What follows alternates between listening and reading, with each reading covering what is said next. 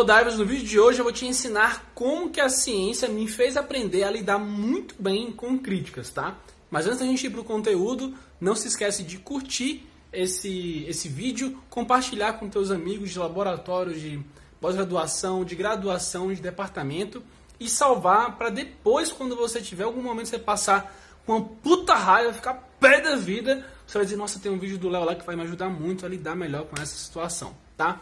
Então, no vídeo de hoje eu vou te explicar o que, como que foi a minha transição entre ser uma pessoa que provavelmente como você ficava extremamente puto e devolvia a raiva quando alguém falava, Léo, você tá errado.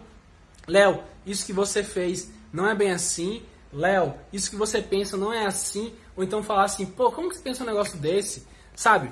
Como que eu transitei de tipo, ficar extremamente emputecido quando isso acontecia, a quando as pessoas falam isso comigo agora, eu sento, eu reflito, eu falo, será? O que está acontecendo que fez essa pessoa tipo, pensar assim? E eu penso de uma forma um pouco diferente. Tá? Mas isso, obviamente, não foi um, uma transição assim, tipo, do dia para noite mudou a, a chave e eu fiquei uma pessoa zen, maravilhosa, tipo, isso não, é mentira, isso não vai acontecer em quase ninguém. A não ser que você passe por um trauma gigantesco, mas não é a maioria dos casos. Vamos lá. Eu, na minha graduação, eu era uma pessoa muito egóica. Eu era um cara que me achava pra caralho. Eu era um cara que tinha literalmente um rei na barriga. E isso me fazia é, me achar melhor que muitas pessoas. E isso é um problema que acontece muito facilmente na, no ambiente acadêmico por ser um ambiente onde o conhecimento é uma é a principal moeda, né? e você está sempre o tempo inteiro comparado com pessoas e você está sempre o tempo inteiro sendo valorizado em detrimento a outras pessoas. Sempre é uma comparação, você com os outros. Não muito você, como que você era quando entrou na faculdade, quando você foi passando com o tempo, e sim o porquê que você é melhor do que os outros, como que você é melhor do que os outros. Isso é muito tóxico. E o ambiente acadêmico científico ele é tóxico, ele é uma comparação o tempo inteiro. Né? E aí isso estimulou muito esse meu lado egóico, esse meu lado de, de me, me ressaltar. E quando alguém chegava para mim na graduação e falava, Léo, você tá errado, Léo, tipo, isso aí não é, não é do jeito que você tá pensando, ou no laboratório, tipo, Léo, não faça isso, não faça aquilo. Muitas vezes eu ficava, tipo, e ainda mais na frente de outras pessoas, me sentia exposto, eu ficava muito puto. E isso permeou durante muito tempo nos Estados Unidos, quando eu voltei para o Brasil, no começo da graduação, da, da, do mestrado, até que no começo do mestrado começou a acontecer uma coisa. Eu sempre fui muito bom, melhor em todos os cantos que eu estive. Até mesmo nos Estados Unidos, para a posição que eu estava, eu era muito acima do, da média. Quando eu cheguei na USP, isso mudou. Na USP, você tipo tá num mar de pessoas que são muito mais experientes que você. E, e como mestrandos e doutorandos. Quando você está como IC, parece ter um mar ali mais de boa.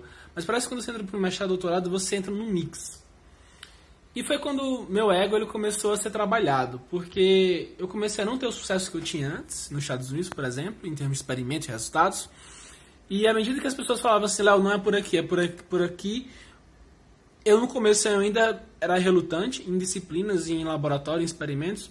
E o Caju, que é um brother meu, inclusive, do Scientific English, ele começou a me ajudar muito com isso, falando, cara, você tem que entender que você precisa ter humildade e você precisa, tipo, quando alguém fala para você, não é por aqui, é por ali, essa pessoa tem muito mais experiência que você, tem que ouvir.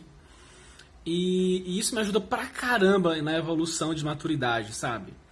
Isso é um ponto. Um outro ponto que tipo começou a me ajudar bastante foi autoconhecimento. Autoconhecimento é basicamente você entender por que, que você reage da forma que você reage. E por que, que você é da forma que você é. E eu comecei a entender que tipo, eu fui criado de uma forma onde eu era um centro das atenções, eu fui criado para ser o melhor. Isso tem pontos positivos e negativos, mas um dos positivos é que faz você realmente crescer ser imparável. O negativo é que seu ego cresce muito eu comecei a entender o porquê daquilo. Né? E eu comecei a, a, ir a fundo, a fundo, e eu comecei realmente a ver o quão a minha necessidade de se autoafirmar e de que eu sou bom era importante para mim. E isso fazia com que eu não aceitasse a resposta dos outros, a opinião dos outros. E isso com meu orientador, isso pesou bastante em termos de, a gente, de nós termos ideias bastante distintas e muitas vezes ele falar, tipo, não é por aqui, é por ali. E muitas vezes a real é que quando alguém fala não é por aqui, é por aqui, e você achava que era por aqui, por mais que fosse por aqui, é importante que você saiba lidar com o fato de, beleza, essa pessoa está tá me expondo, às vezes colocando está muito errado por aqui, é por aqui, na frente de muita gente, você tem que ter controle. E aí vem uma frase do Bruce Lee, que foi quando eu comecei a mudar muito. Com essa frase, eu peguei essa frase, por quê? Porque a opinião do meu orientador sobre mim, do Dario, me afetava muito em reuniões, às vezes, onde eu dizia, não, mas não é por aqui. Eu, e falava, não, mas você está errado, você não é focado, você não é uma pessoa que foca, você não tem perfil para ciência.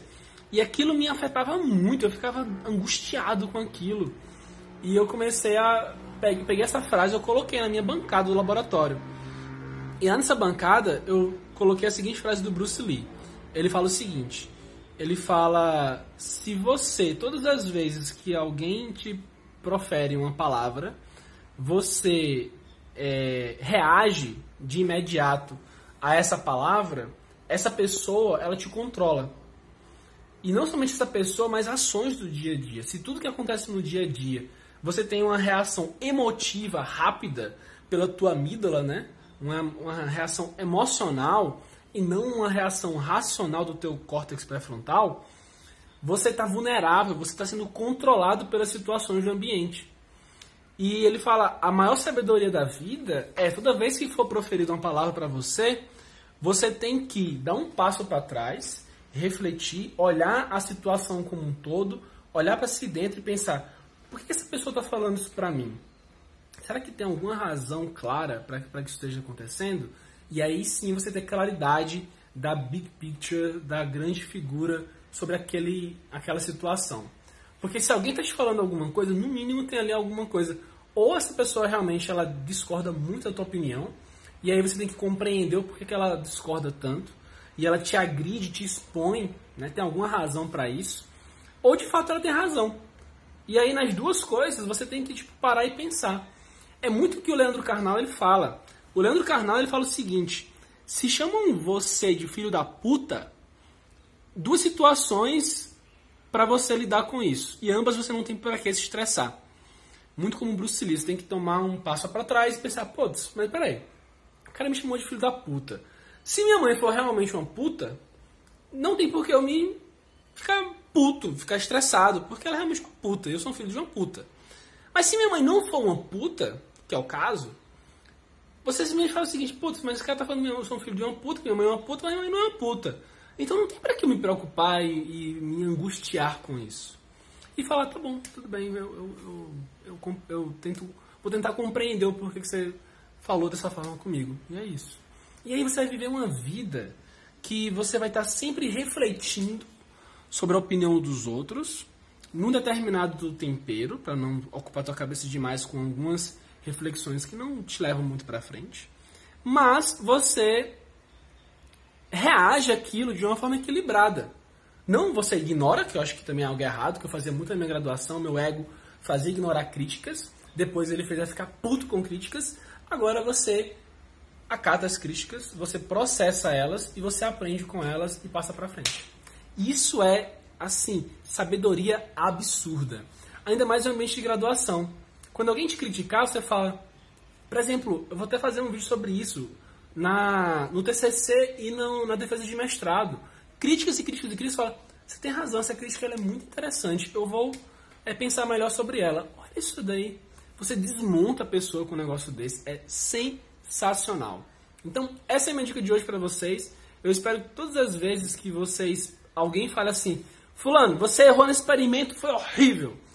Ou você realmente errou e você precisa refletir, ou você não errou e essa pessoa está equivocada e ela, você vai compreender porquê que ela falou aquilo e você está ok com isso. Então não tem para que você desestabilizar a tua, a tua energética, a tua vibração, sabe? Tipo de você tá num ritmo bem tranquilo, de repente a pessoa fala uma coisa, você fica, meu Deus do céu, porra, que filho da puta!